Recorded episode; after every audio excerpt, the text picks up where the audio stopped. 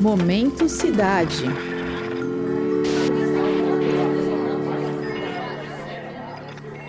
Embora ele não seja uma invenção recente, o seu surgimento está intrinsecamente ligado ao surgimento das cidades modernas. O jornal, aquele mesmo que a gente costumava comprar nas bancas e hoje em dia pode ser acessado facilmente em qualquer smartphone, nasceu para ser um reflexo das cidades. E tão importante quanto refletir as suas cidades, os quadros de um jornal também precisam refletir a sua população. Por isso, relembrar a história da imprensa é muitas vezes conhecer a história de uma comunidade. Eu sou o Denis Pacheco e o Momento Cidade de hoje faz a pergunta: Quem foram as mulheres por trás da imprensa negra de São Paulo no começo do século XX? No episódio de hoje, a repórter Gabriele Koga entrevista a historiadora e pesquisadora Bianca Amorim, autora da dissertação de mestrado As Presenças de Mulheres Negras na Imprensa Negra Paulistana, 1907-1929, orientada pela professora Ana Luísa Jesus da Costa e defendida na Faculdade de Educação da USP. E aí, Gabi? Oi, Denis e ouvintes. O trabalho da Bianca começou a ser pensado quando ela ainda estava na graduação e participava do Programa Unificado de Bolsas da USP, como integrante de um projeto de pesquisa.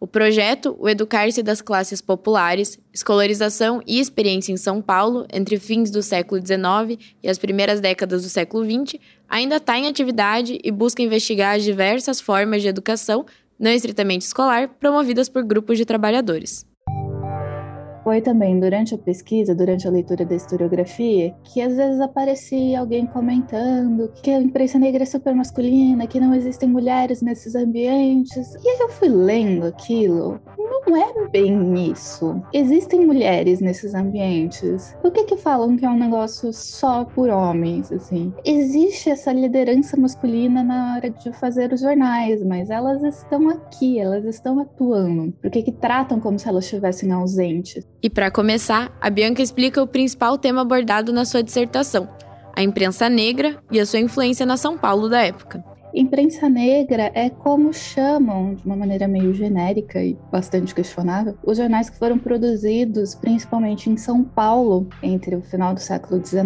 e o começo do século XX, até os anos 60 e a época da ditadura militar. Então, são jornais produzidos por negros para negros e que abordam temas raciais. Nem sempre de maneira óbvia, mas eles estão sempre presentes. A dissertação se propôs a analisar formas educativas e experiências autoeducativas educativas dentro da história da educação, mostrando o protagonismo dos indivíduos no período entre 1907 e 1929.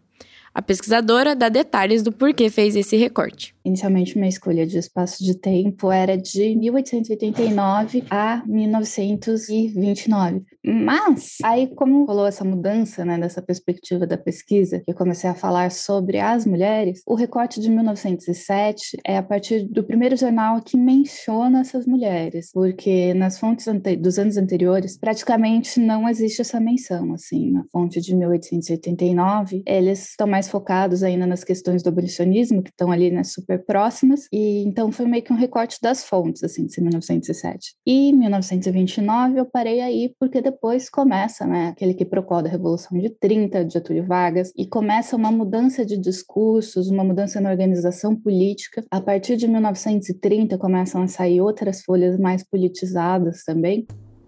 E para entender melhor esse contexto, a Bianca explica de que forma a imprensa negra atuou na construção de um papel de gênero no começo do século XX e por que isso foi tão importante na história.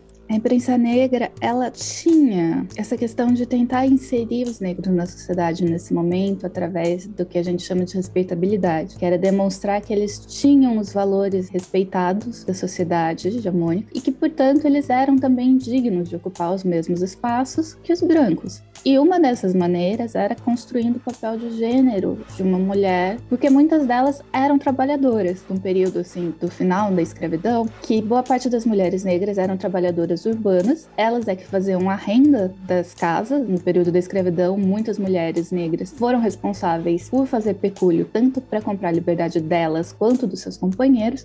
Apesar desse meio ser considerado bastante masculino, existe uma conversa sobre a construção do papel feminino na sociedade que permanece em discussão até hoje. Existe essa expectativa sobre o papel feminino e de repente você tem um poema lá de uma mulher meio que zombando a ideia de amor romântico, essa ideia de esperar um amor que ela vai ficar sofrendo. E um outro texto, que são as duas primeiras autoras mulheres, que ela é bem o contrário de todo texto, que todo, todos esses textos literários que os homens escrevem sobre mulheres, né? Que eles estão sempre lamentando os términos, amor não correspondido. E na verdade essa moça fala que ela foi traída, que o rapaz acreditou em fofoca e ela tá brava, ela guarda rancor, ela não tá triste, ela tá brava. As mulheres escrevendo, mais pro finalzinho da, da década de 20, elas também começam a assumir esse papel militante mesmo dos jornais e também elas aparecem organizando, que é muito importante, as sociedades recreativas, né?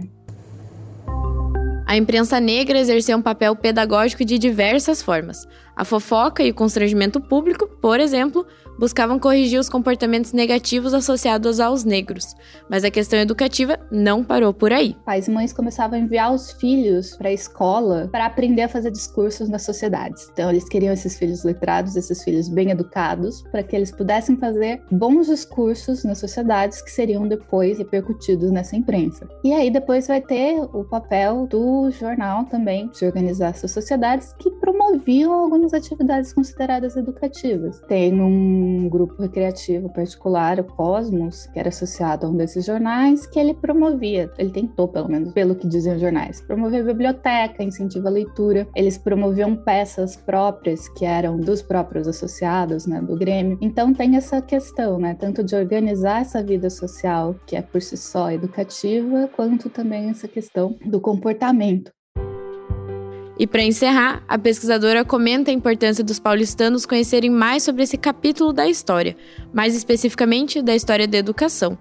Ela destaca que a educação pode ser construída coletivamente nas nossas cidades. Acho que é importante, primeiro, deslocar um pouco esse olhar da, da educação só para educação escolar, né? Que aqui em São Paulo tem essa coisa de tipo, ó, sabe, escolas e é importante deslocar esse olhar da educação como algo que é sempre imposto, mas que é algo que pode ser construído coletivamente pelas organizações. A gente está falando aqui de sujeitos que não estavam cumprindo exatamente né, uma imposição de autoridades, eles estavam se reunindo, buscando eles mesmos suas formas de se apropriar da cultura letrada, eles estavam buscando suas formas de aproveitar seu tempo livre, no caso das sociedades recreativas. Muitas vezes elas não surgiam com esse intuito de serem educativas, mas elas acabavam exercendo esse papel. E a mesma coisa dos próprios jornais, eu acho que isso é muito importante para pensar basicamente o que é educação, o que a gente quer com a educação, para onde a gente vai com a educação e que é importante entender que grupos subalternos não estavam passivamente assistindo a história, eles estavam também construindo seus espaços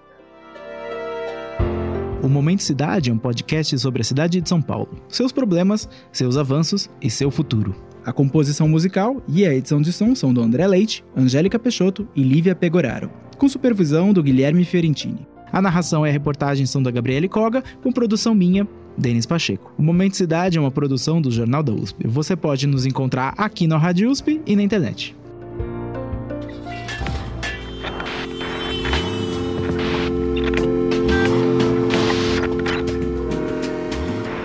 Momento Cidade.